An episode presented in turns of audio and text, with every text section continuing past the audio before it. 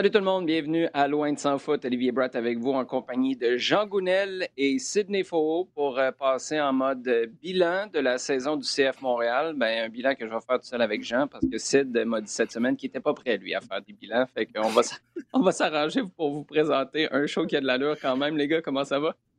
Ça va, prêt quand même. Ouais, ouais, je sais que toi, t'es prêt, mais Sid, il veut rien savoir. Il veut attendre la finale du championnat canadien. Euh, on va parler de la fin de saison du CF Montréal, justement. On va parler d'incidents hallucinants du côté du Paris Saint-Germain. Puis non, on parle pas de Neymar, Mbappé ou, euh, euh, ou Messi. J'allais oublier le troisième, ça va pas bien, mon affaire. Hein? Puis on va répondre à vos questions parce que vous en avez. Un char une barge cette semaine, comme on dit à Paris, justement. On va commencer avec notre segment à domicile, les gars. Retour, on va pas rentrer dans le détail de la rencontre, mais retour sur cette défaite le week-end dernier, le CF Montréal qui jouait son 34e match de 34 en MLS à domicile contre Orlando. Finalement, c'est une défaite avec un but qui a fait litige. Là, Sid, qu'on soit d'accord ou non avec la décision du hors-jeu, à quelque part, moi, j'ai envie d'évacuer ça. Mais quand Howard Webb sort par la suite et sa manière de sortir où tu le vois dans une vidéo à l'écran, on passe des images du match qui ont été utilisées pour prendre la décision, mais je ne sais pas ce que tu en penses. On les passe quasiment en flash. Tu pognes quasiment une crise d'épilepsie tellement que ça passe vite. On n'a pas montré 14 angles de caméra puis 8 euh, lignes différentes. Qu'est-ce que tu as pensé de la gestion de ce dossier-là, au-delà de, de la décision en tant que telle? Euh, ben, c'est très intéressant de, parce que on a discuté de, de, de l'usage des micros euh, pour les mmh arbitres et, et, l'un des usages est effectivement une explication et une éducation sur les décisions qui sont qui sont prises par le corps arbitral. Donc là, effectivement, c'est arrivé après coup euh, par Howard Webb qui est responsable de l'arbitrage et, et, notamment de, en particulier de la VAR en, en, en, MLS. Donc cette démarche était très intéressante. Euh, Cependant, euh, elle pose quand même de nombreuses questions sur euh, les éléments qui ont été utilisés par euh, les arbitres vidéo pour prendre leurs décisions.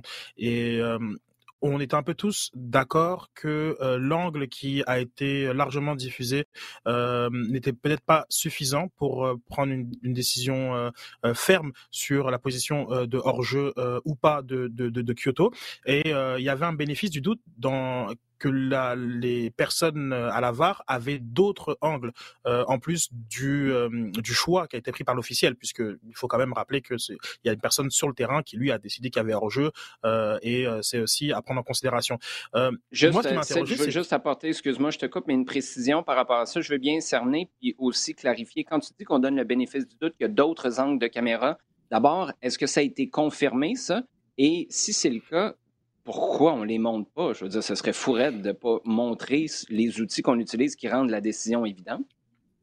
Ben justement, à partir du moment où dans la vidéo de, Howard Webb, la hmm. caméra, l'angle utilisé est le, est le même que celui qui a, été diffusé, ben ça, ça pose la question de savoir est-ce qu'ils n'avaient pas d'autres éléments euh, et qu'ils ont vraiment pris leur décision sur cet, sur cet angle-là qui à mon sens, était insuffisant, mais c'est ne veut pas dire qu'ils disposaient pas d'autre chose. Par contre, moi, je me suis vraiment interrogé de revoir le, même angle. Effectivement, il y avait euh, des, euh, des, marqueurs euh, qu'on voit très souvent en première ligue pour nous expliquer d'un point de vue physique que de là où on est placé, c'est vrai que c'est pas la façon de, pouvoir juger du hors-jeu entre le, centre de Camacho et la réception de la tête de, Kyoto.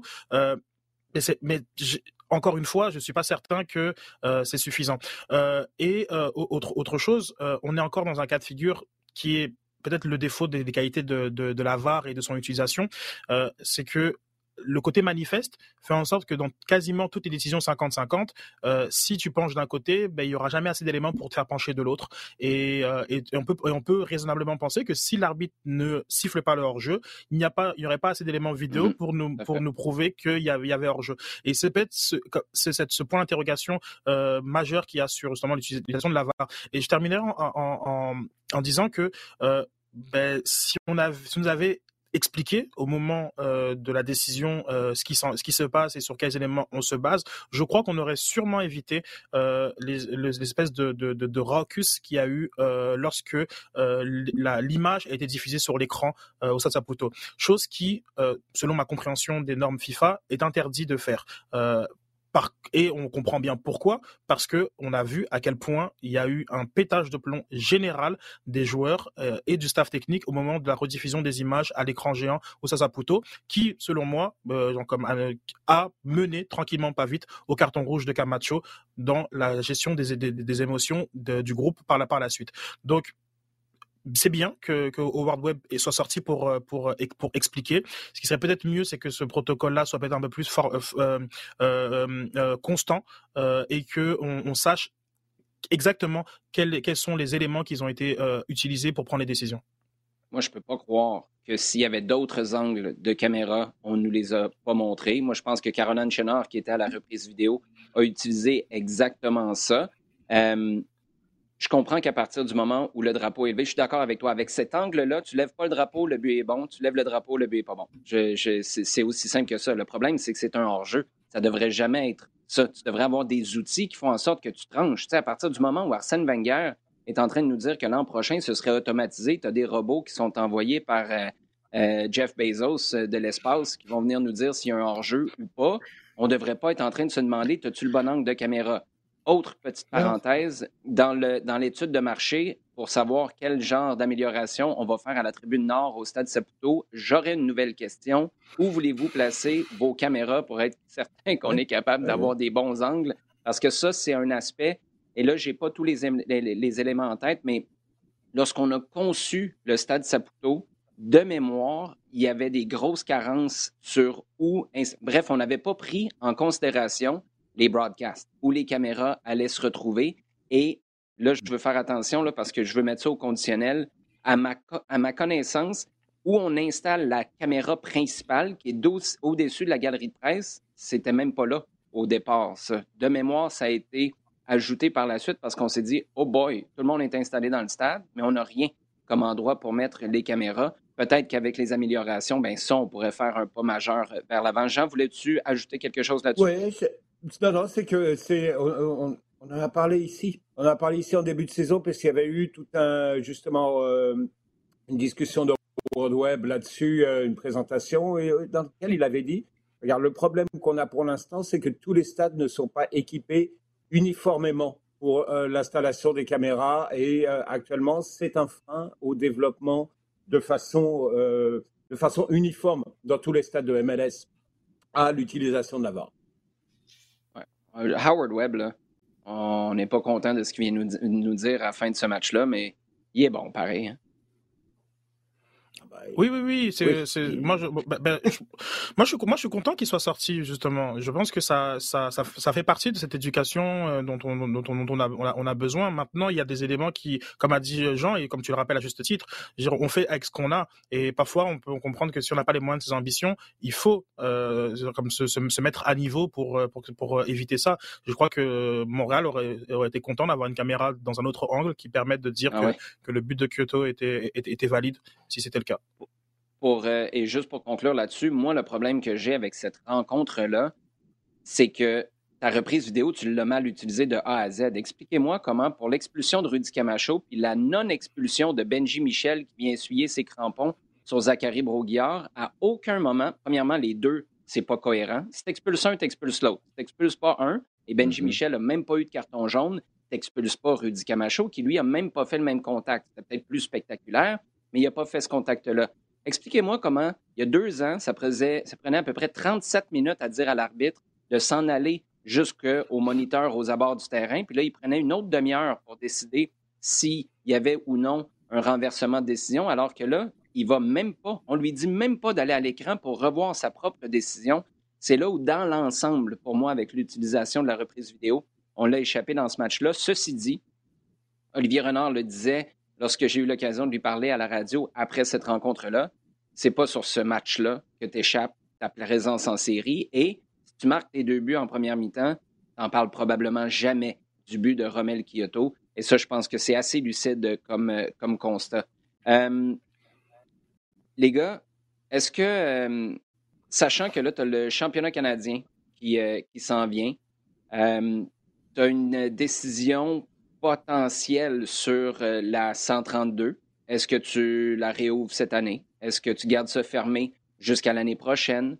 Euh, quelle décision tu prends en attendant la nomination de ton nouveau ou, euh, président ou de ta nouvelle présidente? Jean, pour toi, est-ce que les propriétaires, en attendant, puis là, ça peut inclure n'importe qui, ça peut être Lino Senior, ça peut être Lino Junior, ça peut être Joey Saputo, est-ce que pour toi, il faut qu'ils sortent d'ici la fin de saison si tu n'as pas déjà un président ou une présidente au cours des prochaines semaines?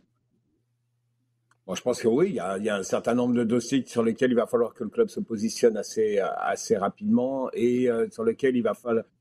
Il faut avoir, avoir une, une communication. Il va falloir euh, clairement dire euh, voilà où on voilà où on s'en va parce que bon déjà tu te retrouves sans président, ce qui est un peu embêtant et qu'il faut arriver à régler rapidement parce que justement c'est bien d'avoir un président dans la période morte, dans la période où tu mmh il faut avoir cette présence-là pour, pour indiquer que on va toujours, parce que l'idée, je suppose, c'est de continuer dans le même sens, hein, ou en tout cas d'une façon générale. Donc, euh, ouais, il serait, il serait assez euh, rapide, nécessaire, pardon, d'avoir une décision de prise. S'il n'y en a pas tout de suite, oui, il va falloir qu'une personne part, qu'une personne euh, principale vienne, vienne, vienne à la barre et puis vienne un petit peu expliquer, parler, euh, et, prendre en main, montrer que les dossiers sont pris en main. Oui. Sid, toi, est-ce que tu aimerais la même chose, voir une sortie d'un ou euh, deux propriétaires au pluriel? Et si c'est le cas, ce serait pourquoi? Pour prendre des décisions ou juste expliquer là où on en est dans le processus? Alors, je vais distinguer deux choses. Est-ce que j'aimerais Oui. Est-ce que je m'attends à Non? Euh, et, je pense véritablement que, que, que dans, dans tout ce qu'on a vu dans, dans, la dernière année, où je pense que de nombreuses sorties auraient dû être faites, euh, on, on, a, on a eu le choix de ne, de ne rien dire. Est-ce que, est-ce que tout d'un coup, on va, on va, on va avoir une réalisation que c'était important de communiquer fréquemment avec euh, l'écosystème, parce que c'est pas juste les partisans, c'est vraiment l'écosystème. Euh, je sais pas si on est à ce niveau de réflexion euh, du côté des, propriétaires. Donc je m'attends pas à grand chose, hormis effectivement lorsqu'il y aura l'annonce du nouveau président, où, euh, où j'espère qu'on aura droit à plus qu'un communiqué. Euh, mais effectivement, je, je m'attends pas nécessairement à, à, à, ce que ça, à ce que la stratégie euh, change. Je crois qu'on a fixé un cap qu'on a beaucoup de confiance sur euh, sur les, moyens et, euh, la, volonté de, s'y rendre et que on va continuer dans cette voie-là sans nécessairement euh, prendre le, temps de, de, nous parler des différentes étapes et enjeux, auxquels le, club fait face depuis ben, depuis le 14 janvier. Il y a deux choses. De manière générale, j'aurais tendance à penser comme toi, Sid. Il y a deux choses, par contre, qui me font dire je serais pas surpris de voir une sortie. Un, la journée où Kevin Gilmore en apprend son départ, c'est la journée où tu lances le renouvellement des billets de saison pour 2022. Je peux pas croire qu'un n'a pas rapport avec l'autre. Donc là, si tu pas de président, on va faire quoi? On va sortir Olivier Renard pour parler au public? Moi, je vois pas Olivier Renard commencer à faire son bilan. La première chose qu'on va lui demander, c'est des questions sur le président. Ça s'en va où? Est-ce que tu as des, euh, fonctions supplémentaires mm-hmm. qui ont été ajoutées. Je trouve que ça le place dans une position weird, déjà en partant. Et deux, mettons que tu l'as fait, la Ligue des champions. Hey, là, il as plein, plein, plein de dossiers super importants. Je présume que tu vas jouer au stade olympique, à moins que écoute, tu fasses des travaux d'hiver pour hiverniser un stade. Là. On s'entend que ça, ça ne ça va pas dans ce sens-là d'habitude. Euh, bref, le match, le, le, fait que les billets de saison t'ont semblé avoir euh, fait des gros moves en même temps, en fonction d'eux, et que là, tu as la Ligue des champions que tu peux atteindre avec une finale de championnat canadien qui d'habitude est jouée depuis quoi, deux, trois. C'est en, août d'habitude, j'ai perdu le fil avec la pandémie. C'est au, mois d'août à peu près d'habitude que tu joues ta finale de championnat canadien. Donc ça fait longtemps que tu le sais que tu t'en vas en Ligue des champions, puis ça fait c'est dans la foulée de ton renouvellement de billets de saison, tu es capable de dire Hey, la gang, en plus, vous avez des billets pour la Ligue des champions. Pour ces raisons-là, moi, je ne serais pas surpris de voir la sortie, une sortie des propriétaires. Et vous savez quoi? Je comprends que si Joey Saputo sort, c'est toujours le, le, le, raccourci qu'on fait, c'est un raccourci toujours euh, légitime parce que ça a toujours été le visage. Mais si tu veux marquer le coup, si tu veux montrer que ça a changé, même au-delà du rebrand de Kevin Gilmore qui est parti, d'un nouveau président qui s'en vient, qui pour moi est, un geste fort de la part des propriétaires parce qu'on est en train de dire on ne revient pas à ce que c'était dans le temps, on garde la structure qu'on a mis en place, on y croit, c'est juste que ça n'a pas fonctionné avec la première personne qu'on a placée là, en l'occurrence Kevin Gilmore. Si, puis je te lance la question, en fait, je vais te la lancer à toi, Jean, parce que ça fait plus longtemps que nous que tu, euh, que tu couvres l'équipe. Si Joey Saputo et son frère Lino Junior étaient pour sortir ensemble, est-ce que, est-ce que ça marque un nouveau chapitre? Est-ce que tu penses que ça changerait le ton, la perception, surtout peut-être du Montréal Inc? Parce que là, tu tombes dans l'univers Saputo Inc., la grosse compagnie familiale. Euh, puis aussi, ça amènerait une voix que personne connaît. Trois quarts du monde, c'est rue Sainte-Catherine. En fait, 99% des gens, c'est rue Sainte-Catherine. Tu leur demandes le CF Montréal ou l'Impact, c'est qui qui en est propriétaire? Il n'y a personne qui va te répondre Lino Junior, Lino Senior et Joey Saputo. C'est seulement Joey Saputo. Est-ce que tu penses que ça, ça pourrait changer le narratif ou montrer qu'on est rendu ailleurs? Ben, je ne sais pas, euh, je sais pas, parce que là, tu, en fait, ce que tu, tu, tu, mets un mot euh, quand même qui est important là-dedans, qui perception. Et euh, voir une sortie conjointe comme ça, ou multiple, disons, au niveau de la perception, ça, indique quoi? Que c'est une reprise en, que ça pourrait être une, reprise en main et que en fait les changements, bah, c'était pas vraiment des vrais changements, qui sont toujours là et que finalement les postes de la décision euh, demeure toujours dans les mêmes mains et que euh, finalement rien n'a rien n'a changé. Donc je trouve que c'est, je, comprends ce que tu veux dire et je comprends un petit peu la logique derrière ça. Mhm. Simplement, je vois le danger aussi que ça peut représenter dans la mesure où on dit ben ouais mais finalement c'est toujours pareil et puis finalement les mêmes problèmes demeurent ou en tout cas le même concept derrière tout ça demeure. Et euh, est-ce que ça va être euh, plus facile de travailler avec le ben, Peut-être pas. Est-ce que ce sera plus clair? Peut-être pas. Est-ce qu'il y aura plus de communication, plus d'ouverture, plus euh, euh, de, de, vision, disons, euh, d'accueil un petit peu des différents partenaires bah, Peut-être pas. C'est là où je vois qu'il y a, au niveau de la perception, qu'il y a peut-être un, un, danger à partir dans cette voie-là. Sid, toi, qu'est-ce que tu en penses? Euh, effectivement, c'est vrai que j'ai pas vu cet angle-là sur le sur le le fait que l'arrivée de Kevin Gilmore représentait euh, l'entrée d'une nouvelle structure euh, et d'une structure avec laquelle il y a un, il y a un président donc qui, qui s'occupe justement de, de, de l'administration des, des, des, affaires et que le, les, les, propriétaires prennent à distance qui est celle un peu bah, qui est assez commune mm-hmm. dans, dans, la, dans la gestion sportive. Donc c'est vrai que de les remettre en avant-plan pourrait envoyer un, un, autre message. Par contre, moi ce que je ce que je ce que je ce que je prends conscience, c'est que une sortie euh, fait en sorte que tu, on ne pourra plus se cacher. Et ce que j'entends par là, c'est que, hormis l'allocution assez mhm. rapide de, de Joey Saputo euh, lors de l'annonce du, du rebrand, mhm. on n'a pas d'indication claire, nette et précise d'un appui total, 100% euh, de la, de la, part de Joe Saputo sur sur sur euh, sur ce euh, rebrand. Effectivement, ce rebrand ne peut pas ne peut pas arriver sans son son son, aval. Et, ça c'est certain. On lui a pas tordu, la main pour ça, mais s'il y a une sortie, il y aura un, une prise de position et qui sera évidente. Est-ce qu'on est dans la bonne direction ou pas?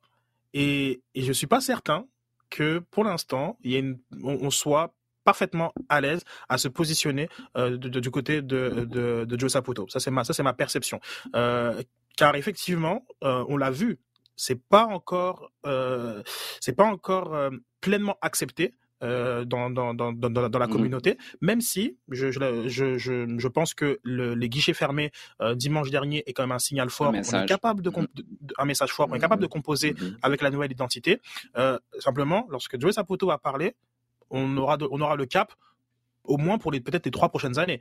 Donc, il y, a des, y a des discussions qui ne feront quasiment plus de sens sur est-ce qu'on revient ou pas euh, sur sur, euh, les, sur, sur, ce rebrand.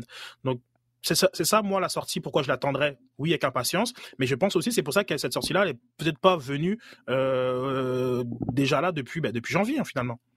C'est tellement intéressant, les gars, parce que ça montre la complexité. Moi, à partir du moment où tu me dis, mm-hmm. Sid, que la sortie, puis là, toutes les, opinions sont valides à ce stade-ci, surtout avec ce qu'on a vécu au cours de la dernière année, tu me dis que Joey Saputo sortirait pour statuer sur le rebrand. Moi, je dis, sors pas.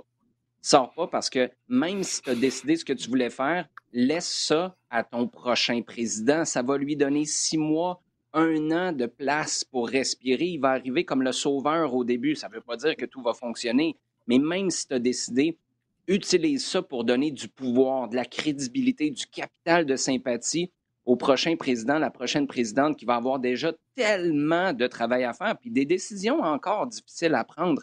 Donc, si tu as statué, euh, ouais, tiens, ça pour dire, sors pas, à mon sens, à mon sens, c'est pour être rendu là.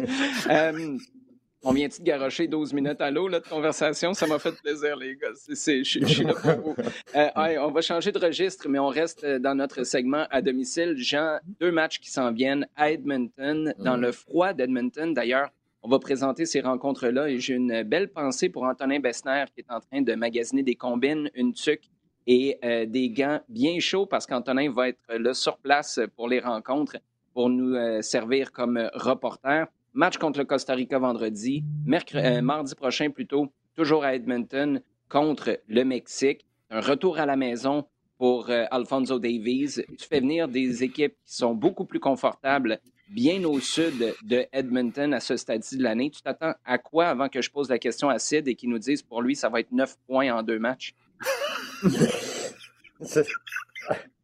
Euh, voilà, c'est euh, c'est la barre euh, c'est la barre seed ça. oui, exactement.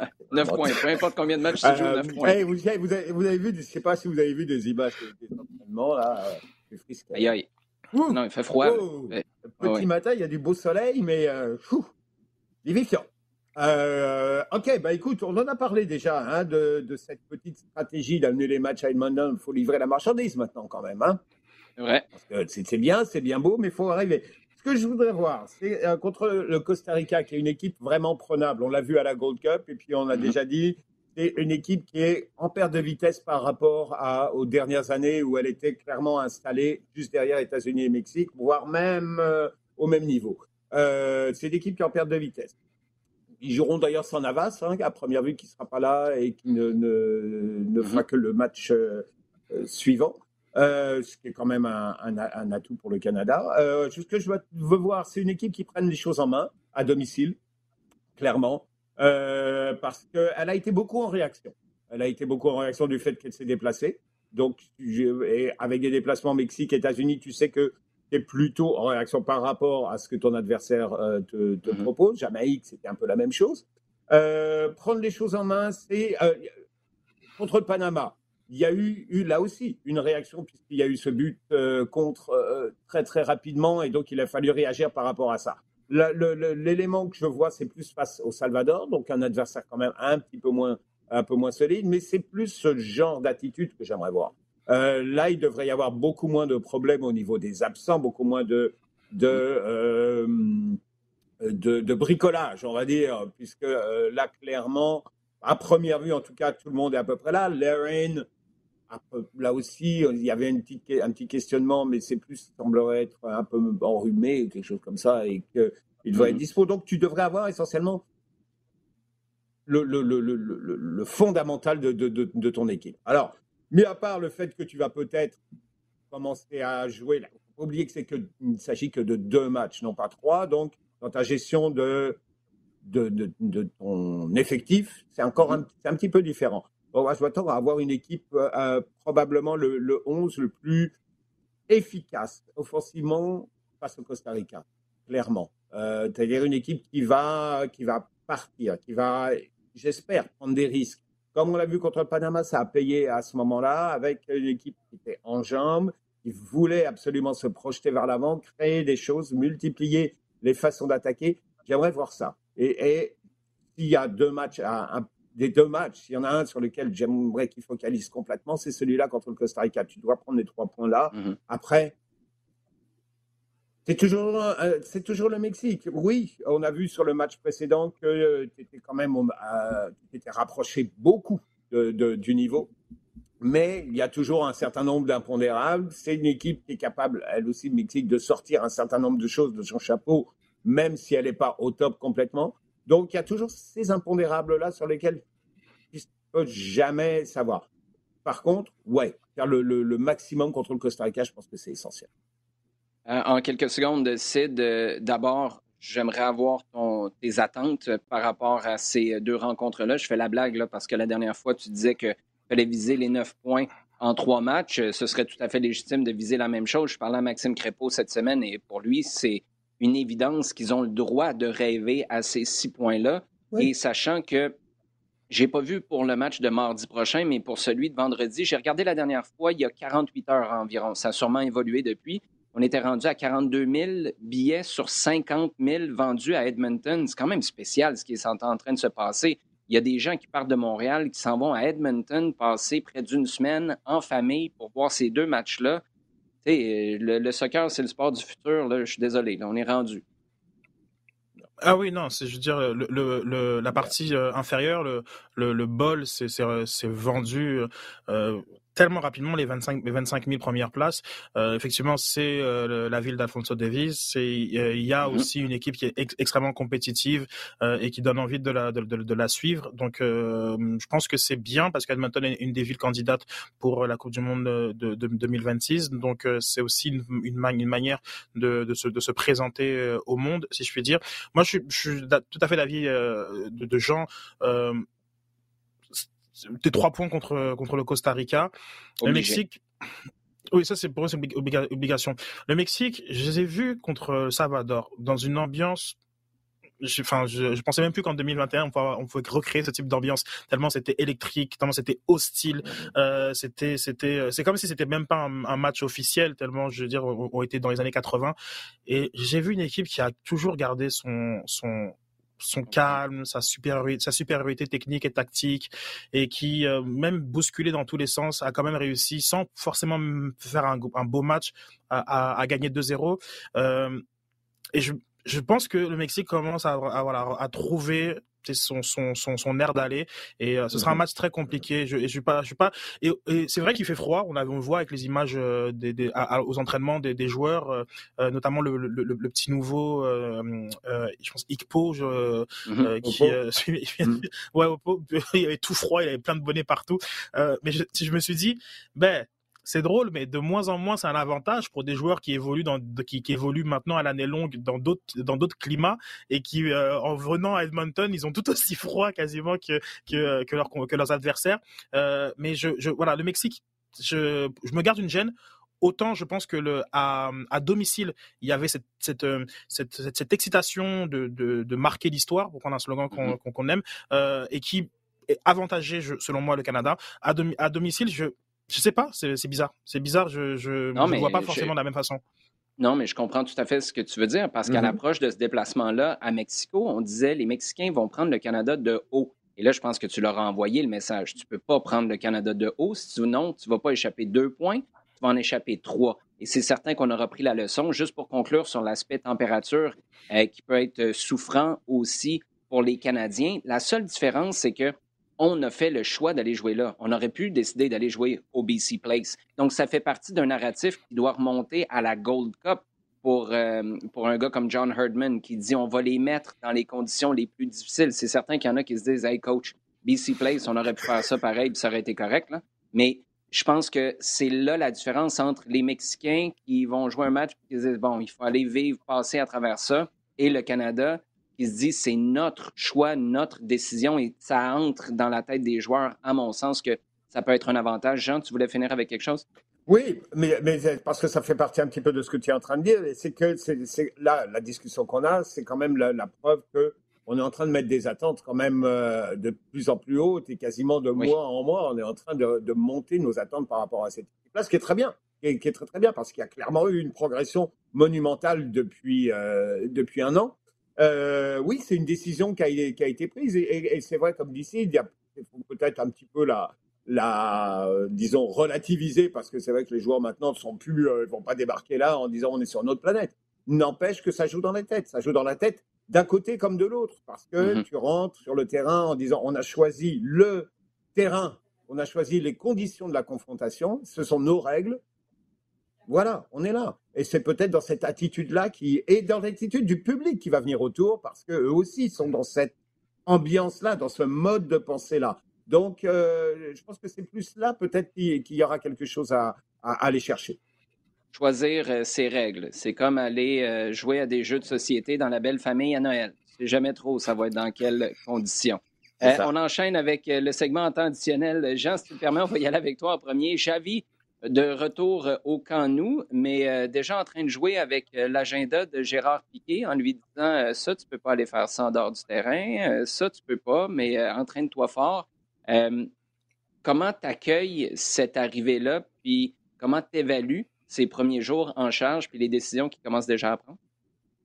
Ben, il devait passer un message assez fort et, trouver des moyens de rassembler tout le monde avec un groupe qui est euh, qui est compliqué, qui est, euh, qui est éclaté, un groupe qui est quand même certain, et ça, je pense que ça, ça va faire partie du, du, travail qu'il doit faire, qui est quand même certain qu'il n'est pas au niveau de ce que des attentes et de ce que l'image euh, Barcelone donne.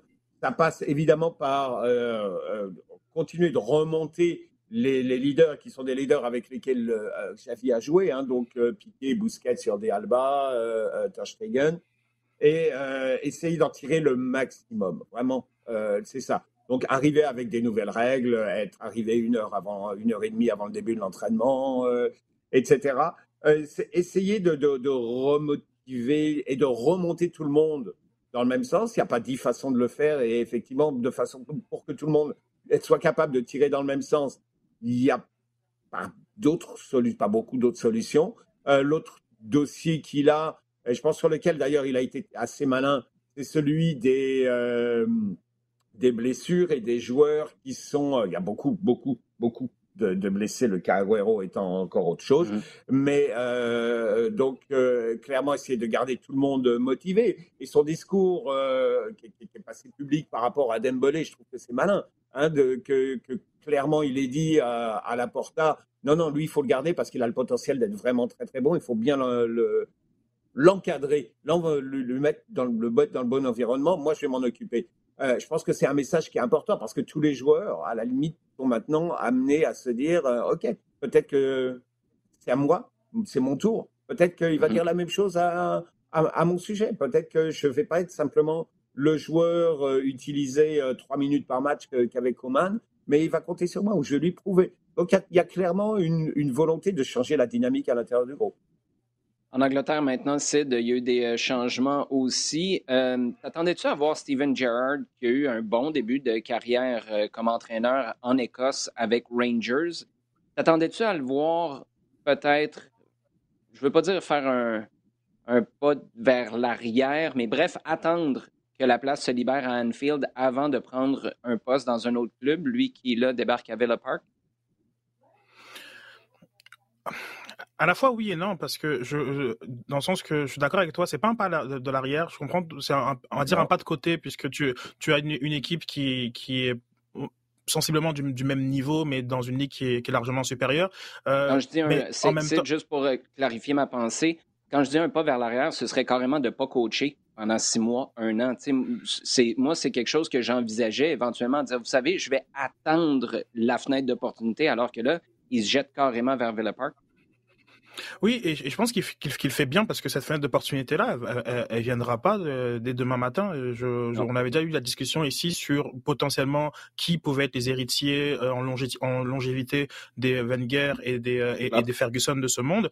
Ben, les noms qui ressortaient, c'était Simeone, comme c'est factuel, et mhm. ensuite on était tous d'accord que c'est Klopp qui à, je veux dire, à la fois une osmose entre l'effectif, le propriétaire, le, le, le coaching et qui euh, et, les résultats. Donc euh, c'est pas c'est pas c'est pas demain matin la veille que que, que Klopp sera pas euh, sera pas à Liverpool en, assumant que Liverpool est euh, la destination finale et, ultime d'un Steven Gerrard. Donc je crois que c'est intéressant et surtout pour moi je trouve ça beaucoup plus pertinent, c'est que il fait pas l'erreur que peut-être que, que, Pirlo a faite en prenant la, la, Juventus tout de suite. Mm. Oui, il a eu l'opportunité, mais est-ce qu'il était prêt pour ce type de défi? Je pense pas. Euh, on a aussi peut-être l'exemple de, de, de Lampard, euh, même bien que c'est un peu discutable, qui est peut-être un peu lié plutôt à la, nature du propriétaire euh, qu'à sa, sa compétence pure en tant que, que coach, mais on a eu quand même le sentiment que lorsque Chelsea avait accéléré sur le marché des transferts et qui était devenu euh, vraiment euh, un Chelsea, un gros Chelsea, que là c'était peut-être un peu trop compliqué pour euh, pour pour Lampard avec son vécu en tant que coach. Alors que là, Steven Gerrard, le jour où il sera amené à coacher Liverpool ou n'importe quel des Big Four, bon, soyons fous, ben, il aura il aura c'est toujours compliqué, hein, comme non, mais attends, attends, la porte attends, parce, que, parce que pour ceux qui ne voient pas la vidéo là, en ce moment, euh, Jean, il est tombé en bas de chat. ta chaise. Moi, je, veux juste que tu précises ta pensée. Tu, tu, le verrais... Attends, mais Sid, tu le verrais débarquer où quand tu dis euh, dans n'importe quel autre du Big Four? Parce que ben Steven Gerrard, qui débarque ailleurs, lui qui a fait toute sa carrière avec, euh, avec Liverpool, t'es moi, je pense que tout le monde a du respect pour lui, donc on serait content de le voir débarquer, mais les Scousers à Liverpool, le voir aller ailleurs, ce serait la trahison la plus. Euh, et effectivement, mais en même temps, je, prenais l'exemple de Zidane qui, qui, ne refusait pas la, la, porte, enfin l'opportunité au Paris Saint-Germain c'est se présenter euh, et qui avait dit clairement que voilà, il y a des choses qu'on fait en tant que joueur et d'autres qu'on fait qu'on fait en tant qu'entraîneur. Et, euh, et, avec cette voilà, avec cette logique euh, voilà plus ou moins voilà valable, et, je, on pourrait retrouver peut-être allez, soyons fous, mais peut-être qu'à Manchester euh, et ben, non, Manchester à Manchester, non, non, non, c'est impossible. Non, mais, impossible, Sid. Non, non. mais écoute, moi, je, mais, ah oui, ça, j'aime ça. À Newcastle, ben, t'as dit le top 4, Jean, c'est exactement ça. non, mais, ah, mais c'est la, la, discussion que j'avais. C'est que là, il y a une fuite vers l'avant au niveau des clubs. Et tu regardes Villa, Villa, d'un seul coup, c'est le club qui, qui forcément va se battre promotion-relégation tout le monde se rend compte qu'il y a une fenêtre actuellement d'opportunité qu'il n'y a plus. Le Big Six, ça n'existe plus. C'est pour ça, ou le Big 4 n'existe plus. Tu as trois clubs actuellement qui semblent se maintenir, mais tout le monde veut aller grignoter. Il y a Wolves, euh, Leicester, Everton qui met euh, énormément de paquets. Actuellement, tout le monde met le paquet pour essayer de, s'accrocher à la locomotive. Villa en fait partie. La grosse différence avec Gerrard, par rapport à sa situation euh, avec les Rangers, c'est qu'il va pouvoir gérer d'énormes sommes d'argent. Il s'en plaignait, mm. hein, il, disait, il disait aux Rangers, pour franchir le cap supplémentaire, il faut qu'on investisse et qu'on mette de l'argent. Or, ce n'est pas de l'argent qui est disponible en première ligue écossaise. Ce n'est pas possible. Donc, euh, que, que, tu sois Celtic ou Rangers, il y a, y a, un plafond. Là, il arrive à Villa, qui vient de vendre Guélé, je pense, 100 millions, euh, qui vient d'acheter de, de, 3, 4 attaquants, euh, Minx, Buendia et tout clairement, l'argent, c'est moins un problème. Donc, il arrive avec euh, euh, cette, possibilité. Je parlais de Newcastle Tottenham parce qu'il y, a quand même le précédent de, Kevin Keegan. Donc, euh, c'était déjà un ancien, grande, super grande vedette de Liverpool, avec qui ça s'était plutôt bien passé, son passage comme entraîneur à Newcastle. Doit bien passé, je veux dire, bien vu par, le public, même si on est d'accord que Gerrard on, le voit rebondir à un moment ou à un autre. Hein. Mais, Sid, écoute, on va passer au sujet chaud, mais moi, je veux juste te dire, là, en, tant que, en tant que fan de Manchester United, Steven Gerrard, je le prends. Je veux juste être là la fois où il part de sa maison à Manchester, puis il débarque à sa maison de campagne, je présume, à Liverpool. Comment il est accueilli là, quand il va faire l'épicerie? Euh, ça, je pense que ça ferait tout un moment de télé-réalité. Il n'y a plus de maison de campagne. Il n'y a plus de maison de campagne. exactement. C'est un scénario que j'aurais jamais considéré, mais là, là, et tu viens de m'exciter au possible ça, sur la possibilité. mais ça dépendra, de, ça dépendra de son cycle avec, euh, avec Villa. Mais si, si, ça devient de, de next big thing, euh, pourquoi pas. Mais je pense que c'est Matt Busby, non, Jean, qui a, franchi le Rubicon? Entre, euh, entre les, deux clubs très rivaux. Oui, sauf que c'était pas dans un univers de médias sociaux et où les entraîneurs étaient à ce point sollicités par les médias. Souvenez-vous, Alex Ferguson, c'était une chose qu'il maîtrisait bien, puis c'est ce qu'il a été capable d'utiliser à son, euh, à son avantage. À l'époque de Bosby, euh, c'était pas tout à fait la même chose. Écoute, juste pour te montrer à quel point les choses ont évolué, Jean s'est déjà ramassé dans le bureau de Alex Ferguson. Penses-tu qu'on peut débarquer dans le bureau de Steven Gerrard ou Jürgen Klopp aujourd'hui? Non, c'est vrai. C'est ça, mais tu nous raconteras cette histoire-là histoire un autre jour, Jean.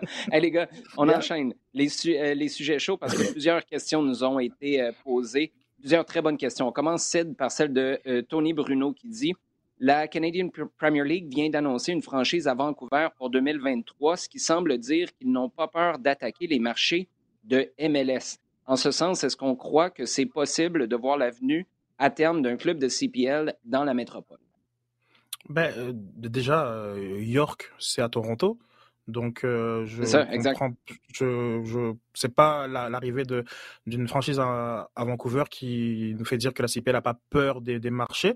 MLS, je crois que non, mais j'apporterai juste un petit bémol là-dessus, c'est qu'on parle de Vancouver. Tu sais, toutes les autres Pacific FC, York, c'est pas, tu sais, dans ton branding, puis là, je comprends là, que euh, ça peut évoluer, mais c'est comme si tu disais, Montréal accueille une équipe de CPL. C'est quand même un peu différent dans la manière de le présenter, non? Non, 100%, mais après, c'est pas dit qu'elle va s'appeler Vancouver. Euh, Exactement, je suis d'accord, euh, tout à fait. C'est ça, FC, mais c'est dans le sens que, je veux dire, euh, York, justement, peut-être nous, ne peut faire penser qu'il n'y a pas d'équipe à Toronto, mais, il y en a une équipe de CPL à Toronto. Et, et, donc, mais bon, pour répondre à la question qui intéresse plus nos auditeurs, ben, on l'attend avec impatience, cette équipe au Québec. Donc, que ce soit à, Montréal, ou Au, Québec, c'est ça la question qu'on ne sait pas, par contre. Ah, Ouais. Ah, non, c'est ça que je dis. Donc, une équipe au Québec, donc Montréal, Laval ou Québec, hein, comme euh, sont les, les, les, les mmh. trois marchés euh, qui, euh, naturels, avec aussi, je, je, je mentionnais même Blainville, parce que Sylvain Pereira se, se, essaye souvent de se, de se positionner par rapport à, à ça. mais on, on comprend pas Pereira trop... Qui, est le, qui est le président de Blainville, juste pour préciser là, pour, les, pour les auditeurs. et que je salue. mais on comprend pas trop pourquoi il y a, il y a, il y a ce vide euh, euh, sportif. Oui, il manque d'investisseurs, très bien, mais je, je pense qu'il devrait avoir une volonté politique, euh, enfin plutôt institutionnelle pour pas pour pas pour être précis, euh, de la part de, de, de, de la CPL d'avoir une équipe au Québec et, et, et d'en assumer même les frais, je, comme dans, dans, la dans la première, deuxième, troisième année. C'est pas, je pense que c'est c'est pas normal finalement. Parce que déjà là on a vu durant l'annonce euh, euh de, cette, de, cette, franchise à Vancouver que, cette, que tous les commentaires étaient pollués et c'est pas forcément des, que des Québécois. Tout le monde pose la question mais pourquoi il n'y a, a, pas une franchise à, à, au Québec? C'est et, donc voilà. C'est un peu l'arbre euh, moi je sais pas c'est quelque chose qu'il faut adresser du côté de la de, de la CanPL et plus rapidement qu'autre chose Tantôt, euh, je te reprenais pas en disant à Québec, je donne mon opinion. Puis tu me demandes comment expliquer comment. Euh, puis, puis c'est une opinion, là. J écoute, je peux pas être plus tranché que ça. Si tu veux quelque chose à Blainville éventuellement, parfait. Si tu veux quelque chose à Laval éventuellement, aucun problème.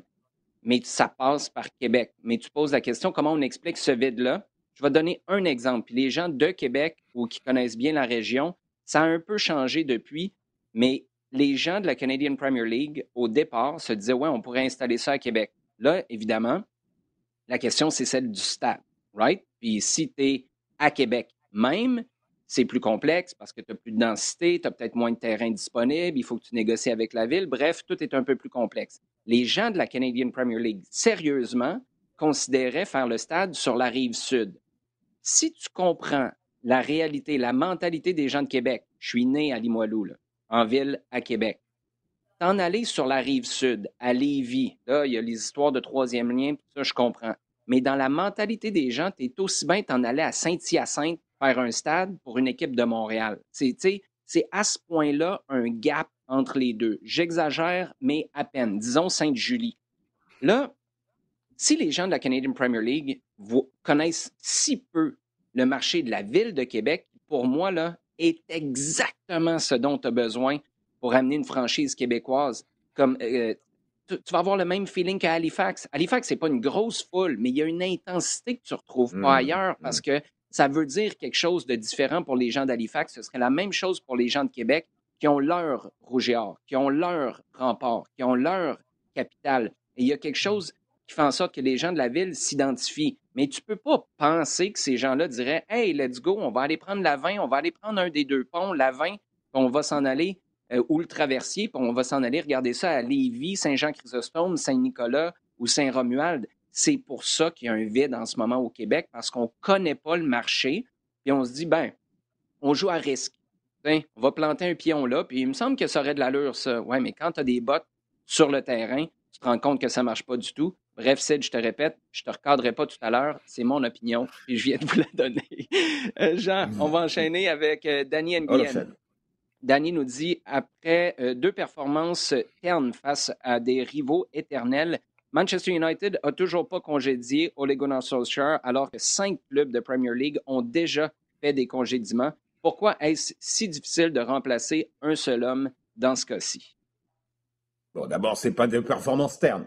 C'était catastrophique, OK? C'était vraiment le fond du fond du fond. C'était. Ah. Euh, OK. D'accord. Bon. Euh, la problématique avec Solskjaer, c'est qu'on a d'un côté une direction qui dit euh, nous, on, veut le garder. Alors, on veut le garder. Pourquoi? Est-ce qu'on a été échaudé depuis sept ans et qu'on veut arrêter les portes tournantes là, parce que les trois précédents, ça a été vraiment une prise de tête.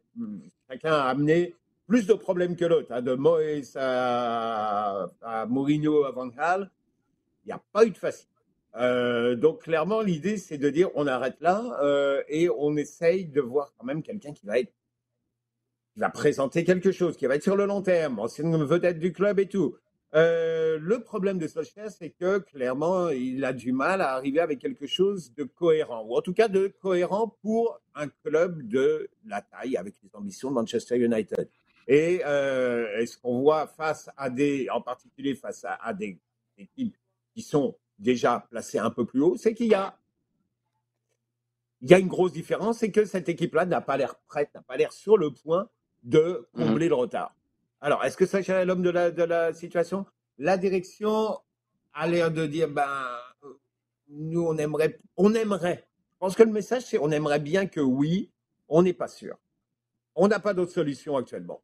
C'est pour ça qu'on est un petit peu dans ces, dans ces limbes-là. Et autour, il y a une énorme pression. Il y a une énorme pression parce que euh, eh ben, on, vient d'acheter euh, Cristiano Ronaldo, tout le monde saute en l'air. Euh, il plante des buts parce qu'il a été acheté pour ça et il plante des buts. Il euh, n'y a, rien mhm. à dire. Par contre, effectivement, il y a de la critique disant oui, mais il nuit clairement au projet de, au système de jeu de, de Solskjaer. Là encore, question quel système de jeu il a vraiment? Personne ne le sait non plus complètement. Donc il y, a un problème autour de, de Solskjaer. Est-ce qu'il est l'homme de la situation? Je ne pense pas actuellement parce que je pense que le club a besoin de quelqu'un qui soit beaucoup plus fort et qui soit, euh, quitte à, ce que ce soit quelqu'un qui euh, euh, mette les choses carrées au départ, mais je crois que le club a vraiment besoin d'un d'un mm-hmm. refresh, clairement. Et je dirais que actuellement, le problème, c'est qu'il n'y a pas un candidat qui semble clairement s'imposer. Est-ce que l'un de vous verrait quelqu'un capable de reprendre des choses en main là, à cet endroit-là? Moi, j'en vois pas vraiment trop. Ah oui, Steven Gerrard. Il y a Gino maintenant qui nous, J'allais dire, nous demande. Laissons de côté Steven Gerrard. Non, OK, on va laisser. Il y, a un problème.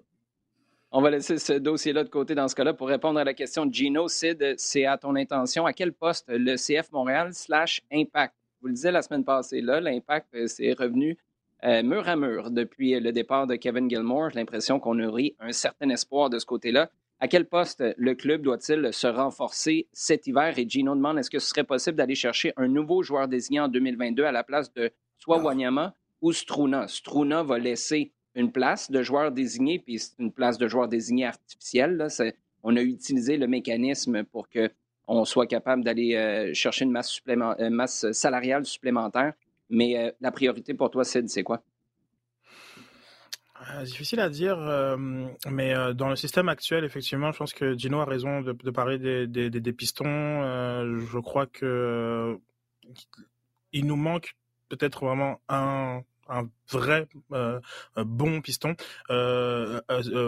Zachary à la, à la vitesse, euh, je, je Chouanière à la à la à, la, vista et, euh, et, et, le, et le QI, euh, qui ça à la, à la qualité de centre. Mm. Euh, si ce jour-là c'était une seule personne, ben bon peut-être que ce serait, ce serait Alexander Alexander Arnold et qui serait pas. Ouais, c'est ce que j'allais dire. il serait pas ici. il serait pas ici. Mais à chaque fois que, ben, l'un des trois, et, même je dirais que Bassong a même à, la combativité et tout, ben, à chaque fois qu'un des quatre est utilisé, il, manque quelque chose véritablement pour que ce joueur-là soit un joueur qui a une grosse influence dans le jeu.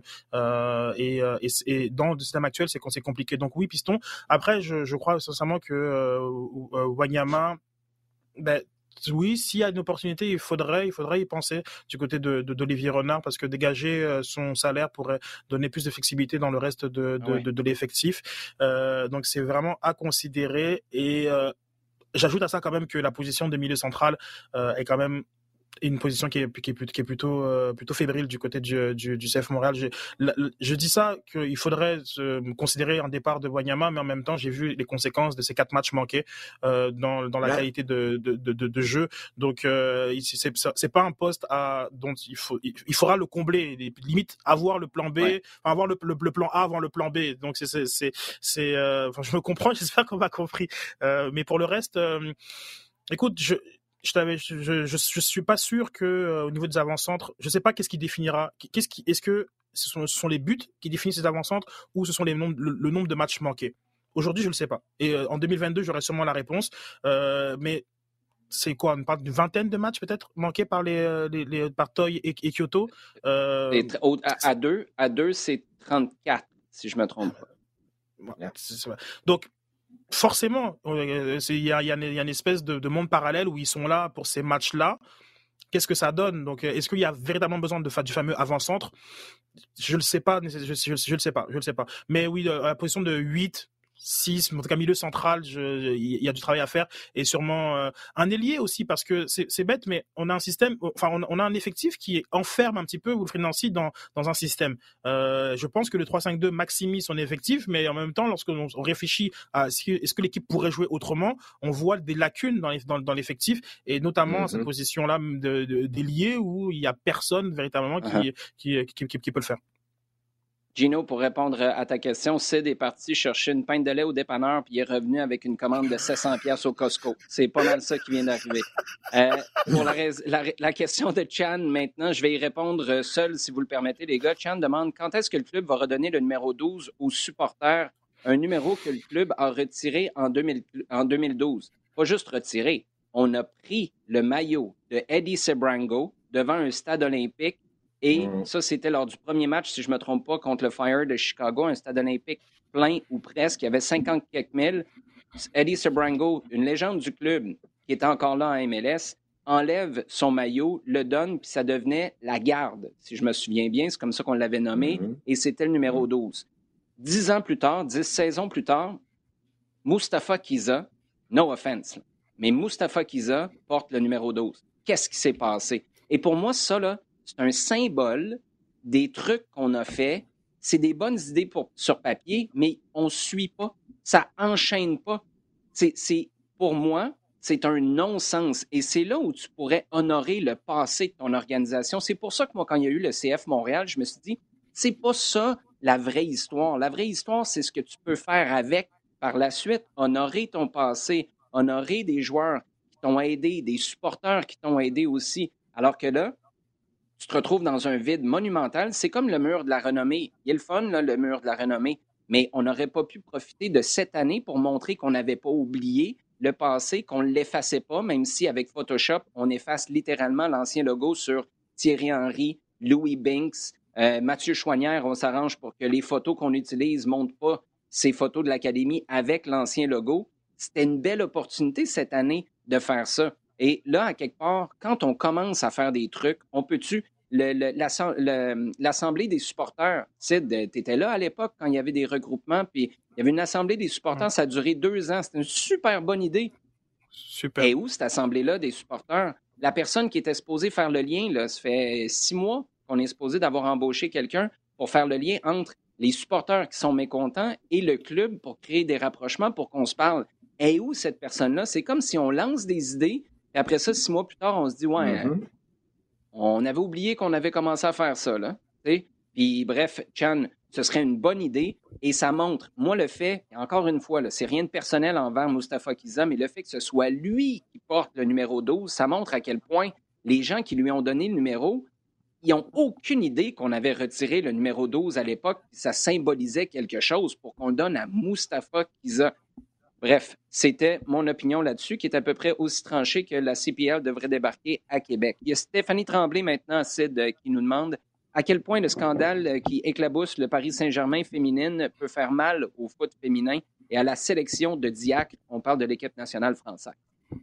Je vais évacuer le côté sélection Diacre. Je pense que ça, ça a très peu d'impact. C'est vrai que euh, Keira Amroui a été sélectionnée pour le dernier rassemblement, mais elle s'était blessée euh, durant les entraînements. Et donc, euh, oui, Diallo avait été appelé pour, pour, pour la remplacer, mais je, ça faisait déjà plus de deux ans qu'elle n'était pas dans les papiers de, de, de Corinne Diacre, malgré une saison extraordinaire au, au, FC Barcelone. mais à quel point ça fait mal au, au, au foot féminin? Énormément, énormément. Euh, il faut savoir que avant-hier, euh, le Parc des Princes a, a accueilli euh, 18 000 personnes pour un match de, de, Champions League contre le Real Madrid qui a été remporté 4-0, je pense, par les, par, par les Parisiennes. Euh, des, images, des images extraordinaires. C'est très très rare que les, que les matchs ont lieu au Parc des Princes. Euh, 18 000 personnes, donc c'était comme l'équivalent de ce qu'on a vu au Stade Zapoto dimanche. Euh, et personne n'en parle. Personne n'en parle. Et malheureusement, parce qu'on parce qu'on parle de parce qu'on parle de l'incident, dans le fond. Oui, oui, oui, non? non. Est-ce que c'est ça que tu veux dire?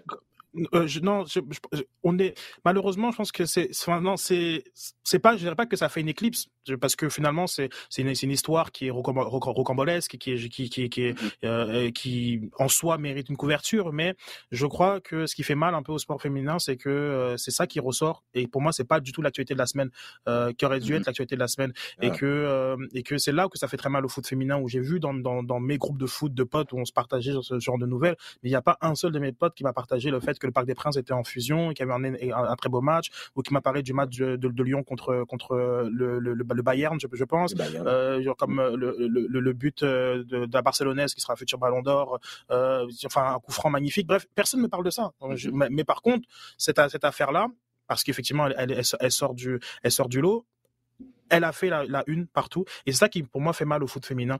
Euh, c'est très triste c'est très grave. Euh, c'est effectivement comme c'est rien contre cette nouvelle là mais c'est plutôt ce qu'elle qu'elle nous empêche de, de discuter. Et c'est je, je, je, suis toujours alerte sur les moments où le foot féminin euh, devient en avant-plan. Et très généralement c'est pas le sportif qui est euh, qui est là. Donc oui dans le dans, dans de ça dans, dans, le dans le foot masculin on fait on ne fait que parler d'autre chose que le, que le match. Très bien mais les matchs ont quand même leur place dans euh, l'actualité médiatique. Mmh. Alors que là dans le foot féminin c'est pas c'est pas le cas malheureusement et, euh, et c'est ça que je trouve qui qui, qui, qui fait qui fait mal euh, parce que voilà ces athlètes méritent qu'on parle de leur sport et pas pas des pas des à côté pas que des à côté Ouais, et pour ceux qui n'auraient pas vu la nouvelle passer, c'est Diallo qui aurait engagé euh, comment l'appeler, un, euh, un, frappeur à gage pour blesser sa coéquipière en club parce que les deux euh, compétitionnent pour le même temps de jeu.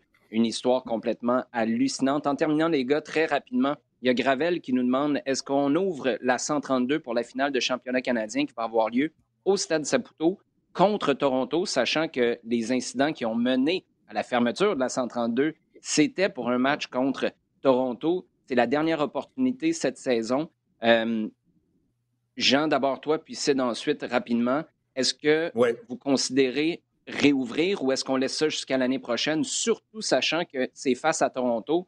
Et puis ce serait tout un message à envoyer, sachant que tu as fermé cette section-là en partie parce que eux t'ont demandé de faire tomber des sanctions en même temps que la MLS à l'époque.